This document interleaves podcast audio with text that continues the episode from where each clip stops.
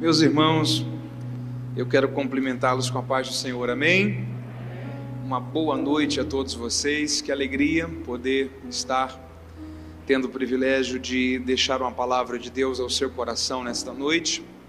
O pastor Rafael é um amigo muito querido, uma pessoa que, embora nós nos conhecemos há não muito tempo, algo em torno de um ano, talvez um ano e pouquinho, mas nós já aprendemos a amar, respeitar, considerar, e é muito bom, um privilégio, uma alegria muito grande poder servir essa noite a igreja que está sob os seus cuidados. O desejo do meu coração é que essa palavra possa abençoar você, possa edificar a sua vida, abençoar a sua família e que Deus possa alcançar o seu coração através dela. Você está com a sua Bíblia aí? Vamos lá? Eu gostaria de deixar uma palavra de Deus esta noite ao seu coração em Lucas, capítulo de número 15. Lucas, capítulo de número 15. Se você talvez estiver sem Bíblia, você pode talvez ou pegar uma carona com alguém que está perto de você e com o texto, ou se for projetado, pronto. Você pode ler por aqui, mas é interessante a gente acompanhar o raciocínio desse texto. Lucas, capítulo de número 15. Nós vamos ler a partir do verso 11. Lucas 15, a partir do verso 11. Se você encontrou aí com o sinal, se você pode, diga amém. Está escrito assim: Jesus continuou dizendo: certo homem tinha dois filhos. O mais moço deles disse ao pai: Pai, dá-me a parte dos bens que me pertence e o pai repartiu os bens entre os dois. Poucos dias depois, o filho mais novo, juntando tudo, partiu para uma terra longínqua e ali desperdiçou seus bens vivendo dissolutamente. Tendo ele gastado tudo, houve naquela terra uma grande fome e ele começou a padecer necessidades. Então ele foi e se chegou a um dos cidadãos daquela terra, o qual mandou aos seus campos apacentar porcos.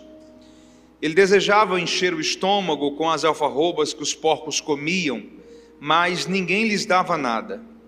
Então, caindo em si, disse: Quantos trabalhadores de meu pai têm abundância de pão, e eu aqui pereço de fome? Levantar-me-ei e irei ter com meu pai, e dir-lhe-ei: Pai, pequei contra o céu e perante ti. Já não sou digno de ser chamado teu filho. Faze-me como um dos teus trabalhadores. Levantando-se, foi para o seu pai, e quando ainda estava longe, viu o seu pai, e se moveu de íntima compaixão, e correndo lançou-se-lhe ao pescoço e o beijou. O filho lhe disse: Pai, pequei contra o céu e perante ti, já não sou digno de ser chamado teu filho. Mas o pai disse aos seus servos: Trazei depressa a melhor túnica e vestiu com ela. Ponde-lhe um anel na mão e sandália nos pés Trazei o bezerro cevado e matai-o, comamos e alegremo-nos, porque esse meu filho estava morto e reviveu, tinha-se perdido e foi achado. E então começaram a alegrar-se. O filho mais velho estava no campo e, quando voltou, chegou perto da casa, ouviu a música e as danças, e chamando um dos criados, perguntou-lhe o que era aquilo. Ele lhe disse: Veio teu irmão, e teu pai matou o bezerro cevado porque o recebeu são e salvo mas ele se indignou e não queria entrar. Saindo o pai, insistia com ele, mas ele respondeu a seu pai: Olha, sirvo-te há tantos anos, sem nunca transgredir o teu mandamento, e nunca me destes um cabrito para me alegrar com os meus amigos. Vindo, porém, esse teu filho, que desperdiçou os seus bens com meretrizes, tu mandaste matar para ele bezerro cevado. Respondeu-lhe o pai: Filho, tu sempre estás comigo e todas as minhas coisas são tuas. Mas era justo alegrarmos-nos e folgarmos, porque esse teu irmão estava morto e reviveu, estava perdido e foi achado. E se você pode, diga amém. Eu gostaria de deixar uma palavra de Deus ao seu coração esta noite a partir dessa história. Lucas capítulo 15 nos conta três parábolas que Jesus contou. Essas três histórias, elas estão dentro de um mesmo contexto, coisas que foram perdidas e depois recuperadas. Na primeira delas, Jesus conta que um pastor tinha cem ovelhas. De repente ele percebe que uma das 100 ovelhas havia se perdido. E ele guarda as 99, deixa as 99 e vai em busca daquela ovelha. Quando ele a encontra, coloca sobre os seus ombros, atrás de volta e se alegra, porque a ovelha que estava perdida fora recuperada. Na segunda história, uma mulher tinha dez dracmas, dez moedas. Quando ela percebe que uma das dez se perdera, ela acende a luz, acende a candeia, começa a varrer a casa. E quando ela encontra, chama as suas amigas e diz: Alegrem-se comigo, porque eu achei a dracma que estava perdida. E na terceira história, a Bíblia diz que um pai tem dois filhos. Em um dia daquela família, o filho mais moço, que nós chamamos de filho pródigo, chega para o pai e diz assim: Pai, eu cansei de tudo isso daqui. Cansei da casa, cansei da convivência, cansei da companhia e eu quero sair. Eu quero ir para uma outra terra e eu peço que o Senhor me dê a parte dos bens que me pertence. O texto diz que o pai repartiu os bens para com os dois. O filho mais moço saiu de casa e foi viver então a vida que ele planejava viver segundo as suas intenções. Às vezes nós crucificamos o filho mais moço e nós dizemos que o filho mais velho foi o bom moço da casa. Mas quando a gente lê toda essa narrativa, a gente percebe que na verdade ambos os filhos, tanto o mais moço que sai de casa, como o mais velho que fica em casa, ambos os filhos tinham uma visão equivocada acerca de quem era o pai. Isso fica bem claro na forma como eles se relacionam com o pai. Filho mais moço, a primeira vez que ele vai falar com o pai na história, ele olha para o pai e diz assim: Pai, dá-me a parte dos bens que me pertence. Essa expressão do dá-me está revelando qual é a base do relacionamento dele com o pai. É a base do dá-me. Qual é a forma como ele fundamenta o relacionamento dele com o pai? Dá-me. Qual é a visão do relacionamento dele com o pai? Dá-me. Ele procura o pai o quê? Dá-me. A base da comunicação ou a ênfase da comunicação dele para com o pai naquele dia é dá-me. Ele está mostrando, na verdade, que o grande vínculo dele com o pai está nutrindo pelos direitos de filho e não pelos deveres de filho. Ele está mostrando a expectativa que ele tem no pai de que o pai possa proporcionar, possa patrocinar tudo aquilo que está envolvido dentro do seu coração. Ele está revelando que a base do relacionamento, a forma como ele aprendeu a conviver, a construir e a enxergar o pai é através da base do Dame. Só que o filho mais velho, a única vez que ele vai falar com o pai na história, ele revela também qual é a base do relacionamento dele com o pai. Ele diz assim: Pai, sirvo-te há tanto tempo, e o Senhor nunca me deu nem um cabrito sequer. Agora vem esse teu filho que dispersou seus bens com meretrizes, jogou o nome da nossa família na lama, pegou o patrimônio que o Senhor levou anos e mais anos construindo e dissolveu isso de uma forma tão sem propósito, sem princípio. Aí ele vem e o Senhor dá para ele bezerro cevado e eu sirvo-te há tanto tempo e nunca, nem um cabrito sequer, o Senhor me deu. Já que é interessante porque quando a gente entende esses dois filhos sobre essa perspectiva, a nossa visão sobre essa história muda. O filho mais moço é o filho da base da visão do dame. O filho mais velho é o filho da base da visão do sirvo-te. Nós temos que ter um cuidado muito grande para que a nossa visão da paternidade de Deus sobre nós não se limite nem apenas na visão do dame e nem apenas na visão do servo-te. Se nós percebermos que o nosso coração está inclinado a ter em Deus apenas a solução dos nossos problemas e não o propósito da comunhão e da intimidade, se nós enxergarmos Deus apenas como aquele que faz por nós e não entendermos essa dinâmica do relacionamento como filhos que somos para Ele, se nós entendermos só os direitos de filhos e nunca os deveres de filho, talvez nós corremos um perigo muito grande de vivermos filho apenas na visão do dame. Porque é um perigo terrível quando todas as vezes que vamos orar é apenas para dizer dá-me. Quando nos lembramos de Deus apenas quando precisamos falar dá-me. Quando a nossa comunicação com Ele se limita apenas à exclamação do dá-me. Esse filho aqui havia chegado nessa posição. Só que o mais velho também está com uma visão incompleta sobre o pai, porque ele só consegue ver o pai como Senhor, mas não como pai, e ele só consegue se ver como servo, mas não como filho. É por isso que ele fala: sirvo-te. Quem aqui é pai ou mãe faz assim com a sua mão? Eu creio que você não se sentiria confortável se a linguagem, a forma como seu filho ou filha se comunica com você, fosse dentro da formalidade de patrão e empregado de senhor e de servo. Isso não faz parte da comunhão, da liberdade que há entre pai e filho. Quando ele diz sirvo-te, ele estava mostrando que ele só enxergava o pai apenas como senhor, ele só enxergava o pai apenas como aquele que dava ordens, e ele só enxergava apenas como servo, mas não como filho. É interessante isso, a narrativa que o pai diz para ele, porque o pai fala o seguinte: espera aí, você está dizendo sirvo-te, e você está reclamando de cabrito, todas as minhas coisas são tuas. E na verdade era, porque a parte que havia restado para o pai era dele. A parte que havia saído era do pródigo, já havia sido destruída. E na verdade não é que o pai pega todo o seu patrimônio, toda a sua fortuna e reparte entre 50% e 50%.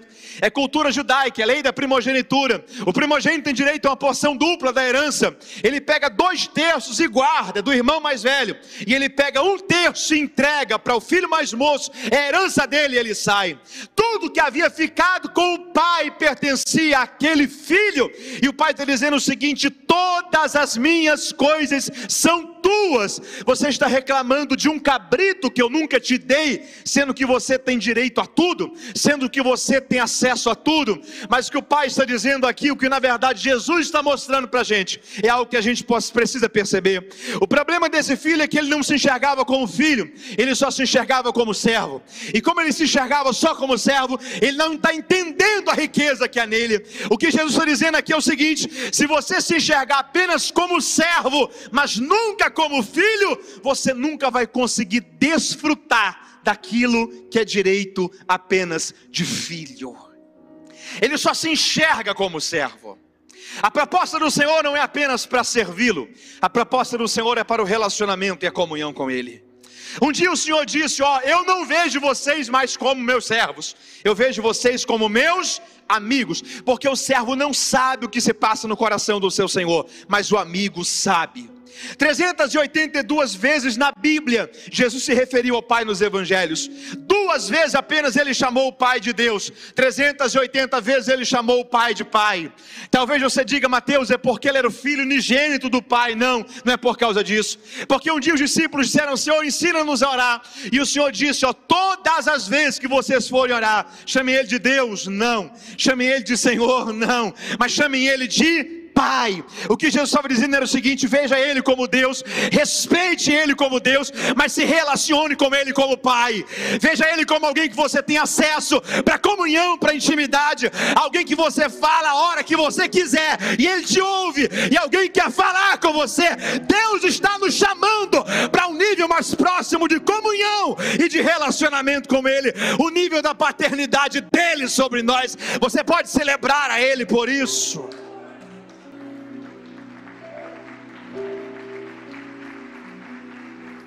Esse filho mais velho está olhando para o pai aqui, ele está enxergando ele como Senhor, mas não como pai. E esse filho mais moço está olhando para o pai e está vendo ele como aquele que tem a obrigação de servi-lo. Mas ele está totalmente desvinculado de relacionamento verdadeiro com o pai. Só que aí o texto diz que o pai reparte os bens entre os dois e o mais moço sai. Vai para uma terra que Jesus não classifica que terra é essa, mas chama ela de terra longínqua, terra longínqua. Entendendo a cultura judaica, você percebe que ele vai para outro país. O lugar para onde ele vai se cria porcos. Em Israel não se criava porcos. Gadara, por exemplo, Marcos 5, que se cria porcos, é fora dos limites de Israel. A questão é que ele está indo para um outro país, porque ele quer estar num lugar onde ninguém conhece ele, onde ninguém conhece o pai. Onde ninguém vai olhar para ele e vai dizer, não foi essa educação que você recebeu. Não foram esses os princípios que fizeram parte da sua formação pessoal. O que ele quer não é liberdade, é libertinagem. É uma vida sem regras, sem princípios, sem propósitos. Ele não quer ser contábil para ninguém. Aí a Bíblia diz que nesse lugar que ele escolhe para viver, de repente ele começa a gastar o seu dinheiro de uma forma dissoluta, sem propósito, sem critério. E de repente acaba o dinheiro e vem sobre a terra uma grande fome. Talvez você olhe para ele e diz que pena desse moço, ou que azar dele. Porque se ele soubesse que haveria de vir uma crise, ele teria escolhido um outro lugar, ou teria poupado um pouco de dinheiro. Mas a questão não é que ele é sortudo ou azarado. A questão é que a gente precisa entender que decisões fora da direção de Deus sempre nos levarão a lugares onde a bênção de Deus não estará ali sobre nós. Esse moço está vivendo uma consequência de quebra de princípios. Há um desgoverno sobre a sua vida, há uma desconstrução de tudo aquilo que um dia existiu. De repente, quando o dinheiro acaba, ele se vê sem amigos, se vê sem conforto, e agora, para não passar fome, ele tem que procurar ajuda. Ele começa a bater na porta das pessoas, talvez dizendo: será que você tem algum emprego aí, alguma função, algum trabalho que eu possa fazer? Recebe um não aqui, outro não ali, até que alguém olha para ele e fala assim: tenho sim uma coisa para você fazer, só uma. A única coisa que eu estou precisando que alguém faça aqui é cuidar de porcos. Deixa eu te falar uma coisa. Nem toda oportunidade que aparece para você é uma porta que Deus está abrindo para você. Quando esse moço aqui recebeu essa proposta, ó, a única coisa que você tem para fazer aqui é cuidar de porcos, não era para ele dizer aceito, mas era para ele parar e se lembrar do pai. Porque certamente o pai, como bom judeu, dentro do contexto da época, deve ter olhado para ele um dia e dito o seguinte: Ó, o papai vai te contar um pouco da história do nosso povo. Nós somos o povo de Deus na terra. E Deus guiou os nossos pais por séculos e mais séculos. Guardou eles em mais de quatro décadas, quatro séculos de escravidão no Egito. Guardou os nossos pais por quatro décadas em um deserto, sem ter nada para comer, mas ele enviava alimento, ele enviava maná. Durante o sol ele colocava uma nuvem para proteger o sol. À noite ele enviava uma coluna de fogo para aquecer no frio. Só que Deus nos deu uma lei e nós temos que respeitar a lei de Deus. E Deus estabeleceu coisas impuras que nós devemos que evitá-las. E uma das coisas, no contexto do Antigo Testamento, era cuidar de porcos. Esse moço sabia que ele estava diante de uma proposta que não combinava com a natureza que ele tinha. Esse moço sabia que ele estava diante de uma proposta que não combinava com a fé que ele carregava. Esse moço sabia que ele estava diante de uma proposta que não combinava com os princípios que haviam norteado a sua história. Só que em vez dele parar e dizer: Não, eu já fui longe demais, eu vou voltar para o meu pai, ele para e diz: É para cuidar de porcos? É, aceito. É para descer esse nível? É, concordo. Ele não entende que tem oportunidades que aparecem que não são para você aceitá-las. Tem ambientes que não são para você se adequar a eles. Tem configurações que não são para você se auto entregar a elas. Tem situações que Deus permite acontecer não para você dizer sim, mas para você parar e entender o valor que você tem. Para você parar e entender que você é filho de Deus. Para você parar e entender que nem todo ambiente carrega a presença que você carrega, que nem todo lugar combina com a natureza que você tem. Haverá momentos que para você andar com Deus, talvez você vai ter que deixar de andar com alguém. Haverá momentos que para você dizer sim para Deus, talvez você vai ter que dizer não para algumas coisas. E Deus está falando com você esta noite. Tem portas que não são para passar por elas, mas são para você se enxergar, entender o valor que você tem e que você é filho de Deus. A natureza de Deus está aí em você. Só que ele para e diz assim: Ok, concordo. Quando ele entra dentro desse ambiente aqui, você está comigo aí, diga amém. Ele entra na fase mais crítica da sua história. E o que Jesus usa para definir essa frase é a seguinte expressão: essa fase é a seguinte expressão. Ele desejava. Você pode repetir isso comigo? Diga, ele desejava comer o que os porcos comiam. Pensa comigo uma coisa: fome é uma coisa, desejo é outra. Concorda? Fome tem a ver com o seu estômago, desejo tem a ver com a sua cabeça. Imagina que num domingo desse você vai num rodízio de carne você come um quilo de carne. Aí no final do almoço você chama o garçom e fala assim: oh, por favor, me traga um pudim. Ele olha para você e fala assim: que pena, acabou o pudim. Você sai do restaurante com fome, sim ou não? Não, mas totalmente satisfeito? Também não, porque faltou o pudim. Porque uma coisa é fome, outra coisa é desejo. Embora no versículo seguinte ele diz: Quantos trabalhadores do meu pai têm abundância de pão e eu aqui pereço de fome? Eu creio que você vai concordar comigo que, ainda que fosse um trabalho escravo, o mínimo que ele teria para a sua subsistência era a sua alimentação. Quando Jesus diz ele desejava comer o que os porcos comiam, Jesus está mostrando para a gente qual é o verdadeiro problema desse moço. O que Jesus está dizendo é o seguinte: o problema dele são os seus desejos. Problema dele é que ele deseja participar daquilo que somente impuros participam. Ele deseja estar em ambiente que somente aquilo que é impuro se sente bem em ambientes assim. O problema dele tem a ver com as inclinações da sua alma e do seu coração. Talvez eu estou falando para alguém esta noite que os desejos do seu coração têm mostrado quão distante você tem talvez vivido de Deus. Só que eu quero crer e profetizar esta palavra sobre a sua vida, que Deus é poderoso para limpar até aquilo que talvez só o seu coração sabe, mas Deus é poderoso para agir aí dentro e transformar totalmente o seu coração através do poder santificador da natureza de Deus. Porque santificação não é só mudança de hábitos, santificação é mudança de vontades.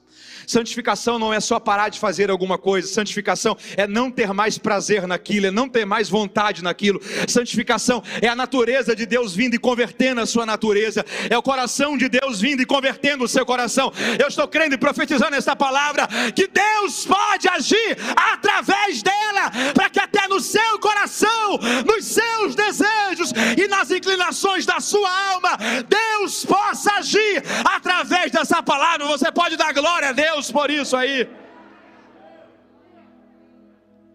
Quando ele entra aqui nesse momento, aí é como se ele tivesse um choque de consciência. Porque ele para. E ele diz assim: Não, essa daqui não é mais a vida que eu quero viver, não. Talvez ele chame o moço e fale assim: Muito obrigado, viu? Mas o que, é que aconteceu? Não, eu preciso voltar. Eu preciso. Eu preciso. Sabe o que me chama a atenção? É que o texto não diz que ele volta para casa, o texto diz que ele volta para o Pai, ok? A questão não é com a casa, a questão é com o Pai. Porque a gente precisa entender que isso daqui não é sobre um lugar, isso daqui é sobre uma pessoa. Quando Jesus pregou um sermão duro demais, que a multidão virou as costas e disse: Eu não quero mais ouvir esse homem. E ficou só os doze. Jesus olhou para eles e falou: E vocês não vão sair também não? Aí Pedro olha para Jesus e fala assim: A quem iremos nós?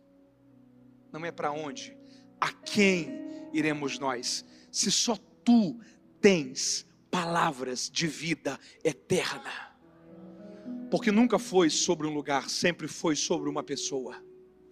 O que me traz aqui, o que te traz aqui é a pessoa dele. O que faz todas as semanas você se render diante desse amor é a pessoa dele.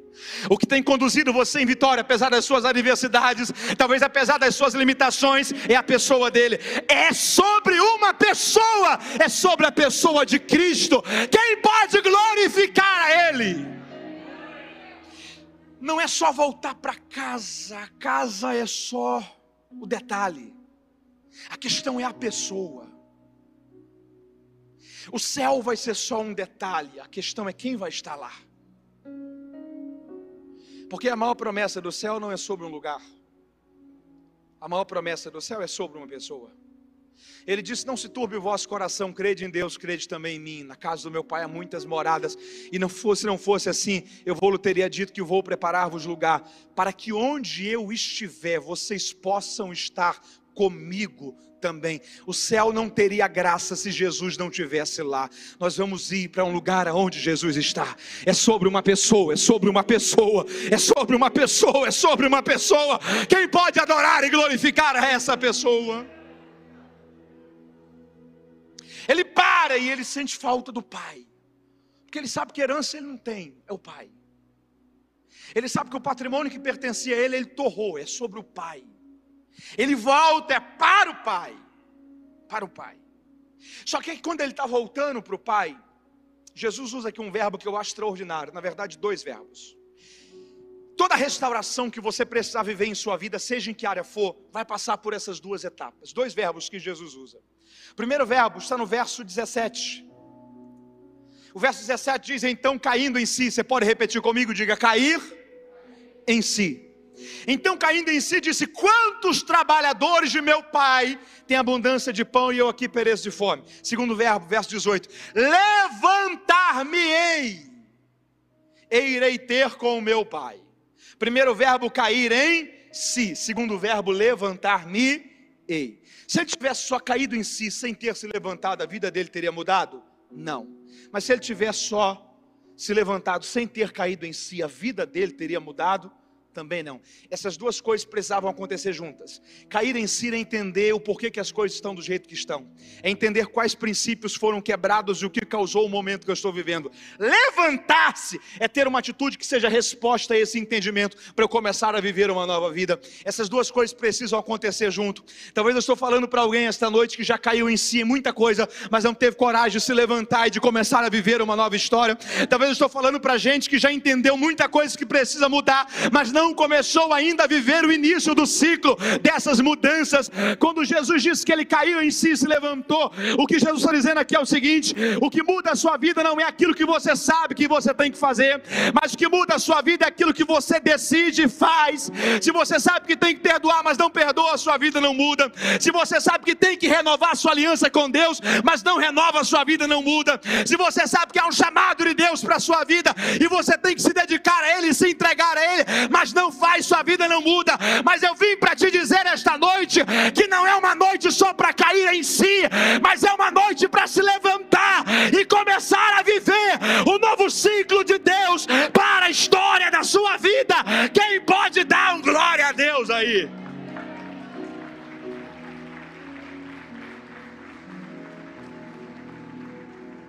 Só entender o que tem que fazer, mas não se levantar, não vai fazer mudar a história. Esse discurso aqui ele é repetido duas vezes. Você está comigo aí? Diga amém. Esse discurso aqui é repetido duas vezes. Quando ele está no meio dos porcos, que ele diz o seguinte: Ó, vou chegar diante do meu pai e vou dizer: Pai, pequei contra o céu perante ti, já não sou digno de ser chamado teu filho. Quando você lê a história, você vê que isso daqui é um ensaio. Quando ele chega diante do pai, ele recita aquilo que ele ensaiou no meio dos porcos, no meio dos, no meio dos. Peraí, o pródigo está no meio dos porcos, só que está enxergando o encontro com o pai. Você está aí comigo? O pródigo está no meio dos, só que está enxergando o encontro com o pai, porque a gente precisa entender que o futuro é uma visão. Essa palavra tem norteado o meu coração. Esses dias eu ouvi uma história que eu achei ela incrível. Quem aqui já ouviu falar de Walt Disney? Faz assim com a sua mão. Talvez você já deve ter ido no parque da Disney de Orlando na Flórida. Sabia que o Walt Disney não era da Flórida, era da Califórnia. Tinha algumas filhas, duas filhas. O primeiro parque que ele construiu foi para uma das filhas. Foi um parque, é claro, que de proporções menores para o ambiente familiar, mas um dos primeiros parques públicos que ele construiu, tempo antes de inaugurar, ele morreu. No dia da inauguração, o um engenheiro da obra, ao lado da esposa de Walt Disney, cortando a faixa, olhou para ela e disse assim: Que pena que o Walt Disney não viu isso daqui, né? Ela olhou para ele e disse: Viu sim. Na verdade, ele foi o primeiro que viu. Na verdade, a gente só está vendo isso daqui hoje porque o Walt Disney viu primeiro. Porque o futuro não tem a ver com aquilo que os meus olhos estão enxergando agora. O futuro tem a ver com aquilo que a minha mente entendeu. Porque a visão não acontece nos olhos, a visão acontece na mente. Você está entendendo isso? Quem aqui já teve um pesadelo aí? Levanta a mão. Você acordou apavorado, sim ou não? Aquilo era real ou não? Parecia ser, mas era? Não. Aquilo ficou muito claro na sua mente? Seus olhos estavam abertos ou fechados? Fechados. Por que aquilo pareceu ser claro? É porque a visão não é nos olhos, é na mente. Os seus olhos apenas capturam o cenário, a visão acontece na sua mente. É por isso que a Bíblia diz que a gente não vive por vista, mas a gente vive por fé. O que você precisa entender é que se você não começar a enxergar uma história nova para a sua vida, há um grande perigo do seu futuro ser só uma repetição do seu presente. Deus está te convidando a começar a enxergar o amanhã hoje. Deus está começando a enxergar o amanhã agora. Deus está começando a ensinar a você e chamar a você, a independente do momento que você está vivendo agora, a independente do cenário que você está agora, olhe para o futuro, veja ele pronto, veja ele extraordinário. Deus vai te levar até ele, ou melhor, Deus já está lá com tudo pronto, esperando você pode glorificar a Ele por isso.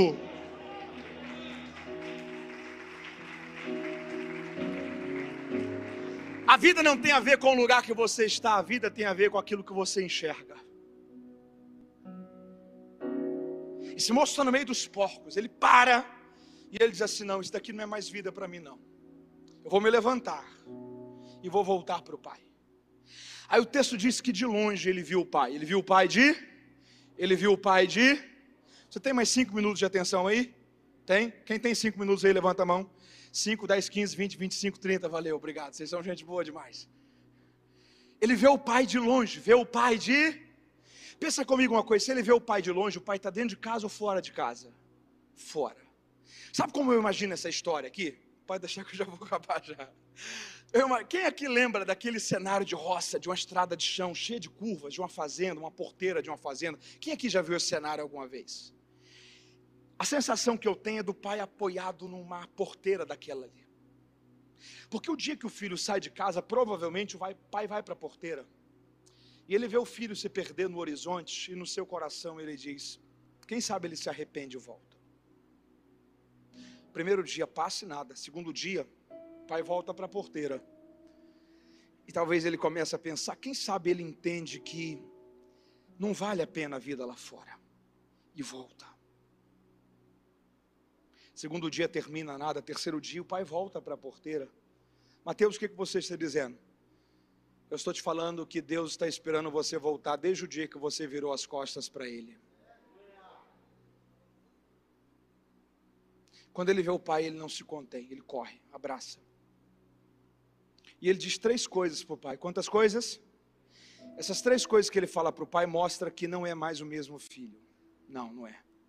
Primeiro, pequei contra o céu perante ti. Olha isso daqui. Pequei contra o céu perante ti. Embora foi perante ti, eu tenho consciência que foi contra o céu. Primeira coisa que o pródigo entende é que o grande prejuízo do pecado não é na horizontal. O grande prejuízo do pecado é na vertical. O grande prejuízo do pecado não é que você entristece pessoas. O problema do pecado é que o pecado destrói a pureza e a imagem de Deus na gente. Embora, Pai, foi perante ti, eu sei que foi contra Deus.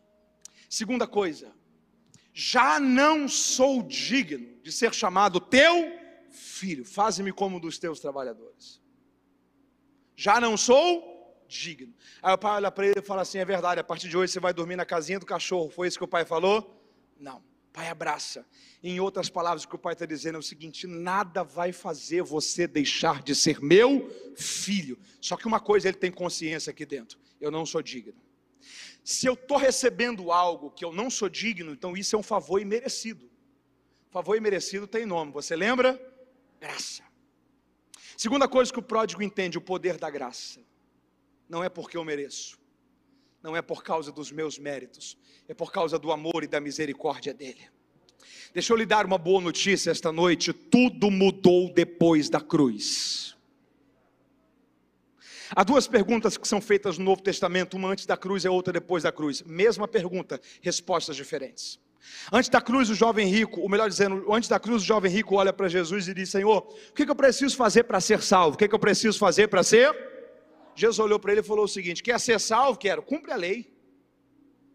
A lei não eram só os dez mandamentos, eram os dez mandamentos mais as 603 proibições do livro de Levíticos. Eram 613 pontos que o judeu tinha que guardar. Quer ser salvo? Quero, cumpre a lei. Por quê? Porque na lei eu sou salvo pela minha justiça. Depois da cruz, o carcereiro em Atos 16 olha para Paulo e diz: O que é que eu preciso fazer para ser salvo? Mesma pergunta. Paulo olha para ele, eu tenho a impressão que Paulo dá um sorriso e diz: Eu tenho uma boa notícia para te dar. Qual? Ele foi à cruz. Como assim? Mudou tudo. Não entendi. Quer ser salvo? Quero. crê em Jesus e serás salvo, tu e toda a sua casa. Paulo diz que o escrito da nossa dívida, ele levou a cruz.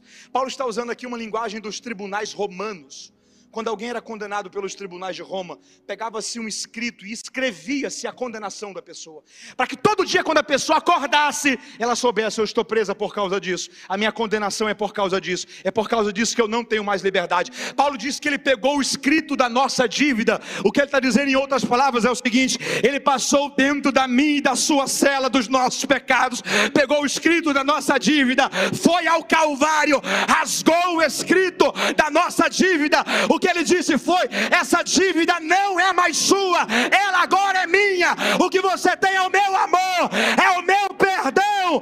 Quem pode glorificá-lo? Porque tudo mudou depois da cruz, é o poder da graça dele.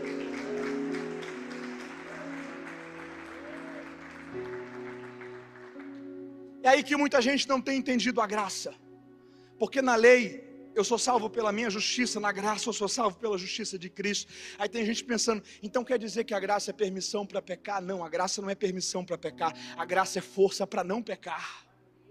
Porque na lei eu não peco para ser salvo, na graça eu não peco porque sou salvo, propriedade de Cristo, comprado por Ele. Você está entendendo isso? Não sou digno. Não tem a ver, Pai, com os meus merecimentos. Isso aqui é graça. Primeira coisa, ele entende que o problema do pecado não é na horizontal, é na vertical. Segunda coisa, ele entende a graça. Terceira coisa, quando ele sai de casa, você lembra o que ele falou para o pai? O que foi que ele disse? Qual era a base do relacionamento dele com o pai? Dá-me. Quando ele volta, ele não diz dá-me, mas ele diz faze-me. O que, que muda na cabeça do pródigo? Ele entende que a riqueza da vida não está no ter, a riqueza da vida está no ser. Ele entende que tudo aquilo que o pai deu a ele se perdeu pelas mesmas mãos que um dia recebeu. O que ele está precisando não é que o pai dê coisas a ele. O que ele está precisando é que o pai faça uma transformação aqui dentro. Faze-me. Você pode levantar uma de suas mãos aí e dizer: Faze-me. Você pode fechar os seus olhos e dizer: Pai, o Senhor tem me dado muita coisa, e muito obrigado. Mas a minha oração hoje não é dá-me, é faze-me. Faze-me, faze-me, faze-me. Faze-me, faze-me,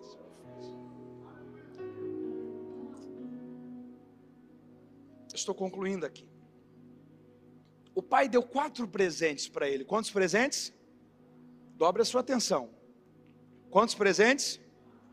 Deu anel, deu roupa, deu sandália e deu bezerro.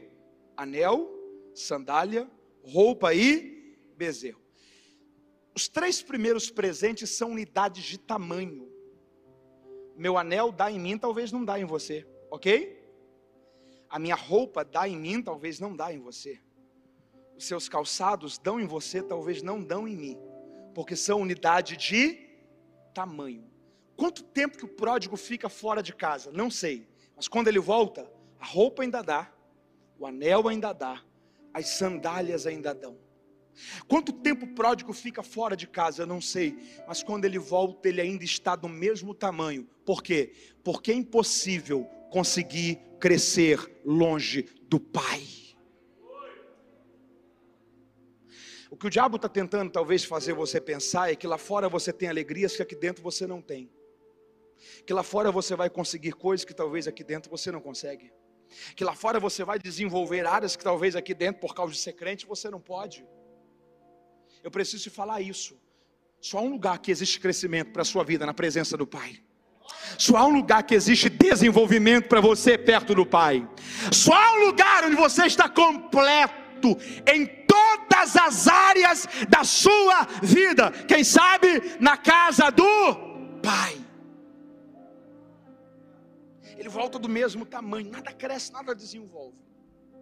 Aí o pai olha para ele e fala o seguinte: ó, você vai ter perdão, festa, reconciliação. Aí ele pega o bezerro cevado, mata, e música, dança, festa, celebração. Do nada, quem é que chega? O filho mais velho. Ele olha para aquilo ali, acha estranho e fala assim: esquisito, né? Saí cedo de casa, não tinha nada disso. O que, que aconteceu aí?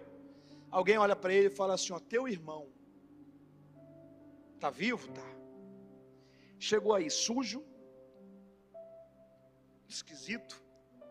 Seu pai abraçou, perdoou, reintegrou a família, manifestou amor, compaixão, afeto, carinho,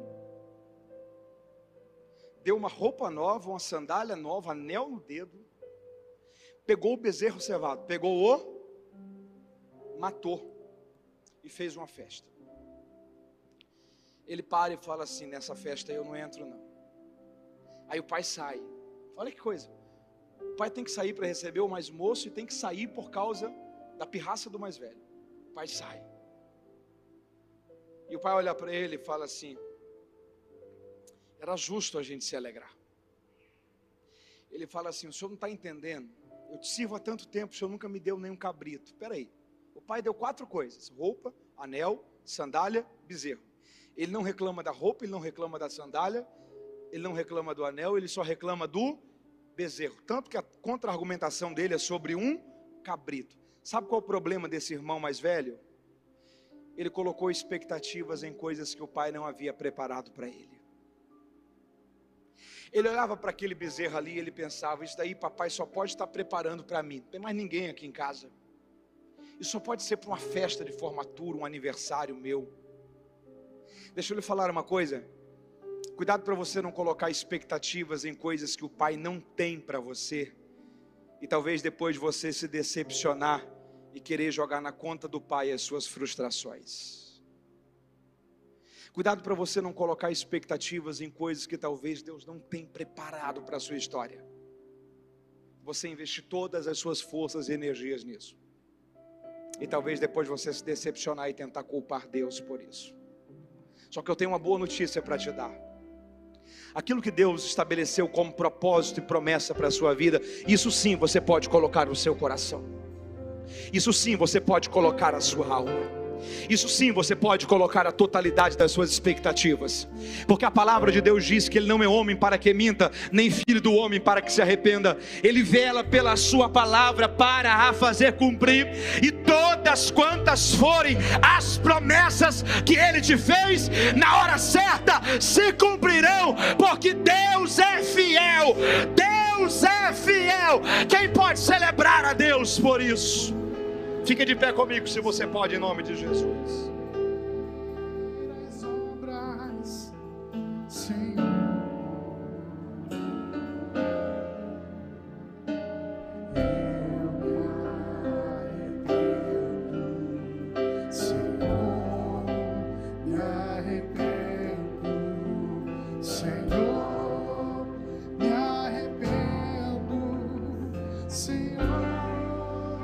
Pode fazer desse na sua oração?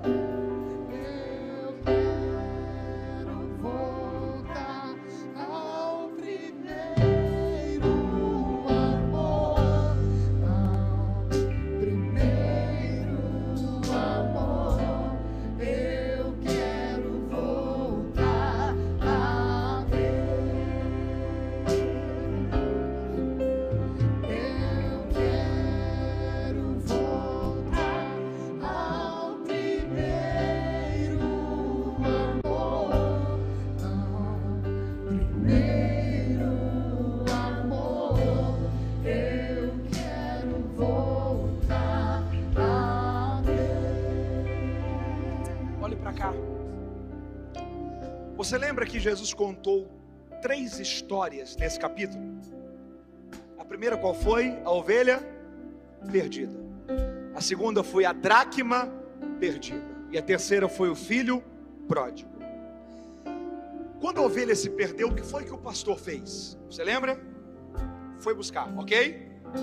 Quando a moeda se perdeu, o que foi que a mulher fez? Acendeu a luz e foi buscar. Quando o filho sai de casa, o que foi que o pai fez?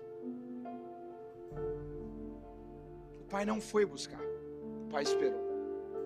Provavelmente o pai olhou para um dos funcionários, um dos servos, e disse: Ó, oh, vá lá no campo e pegue um bezerro, separe ele, serve ele, engorde ele. O senhor está maluco? Seu filho acabou de sair de casa, o senhor está preocupado com o bezerro?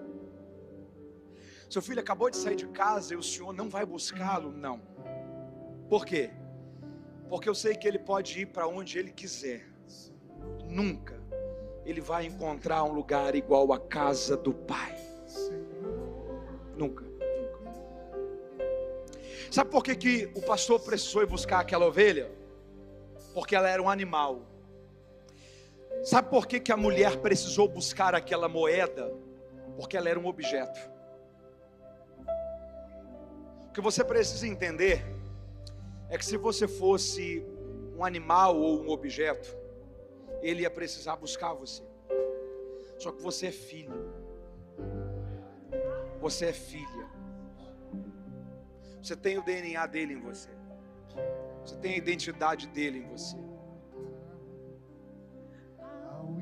O filho não é o pai que vai, é o filho que volta. A festa está pronta, mas é o filho que volta.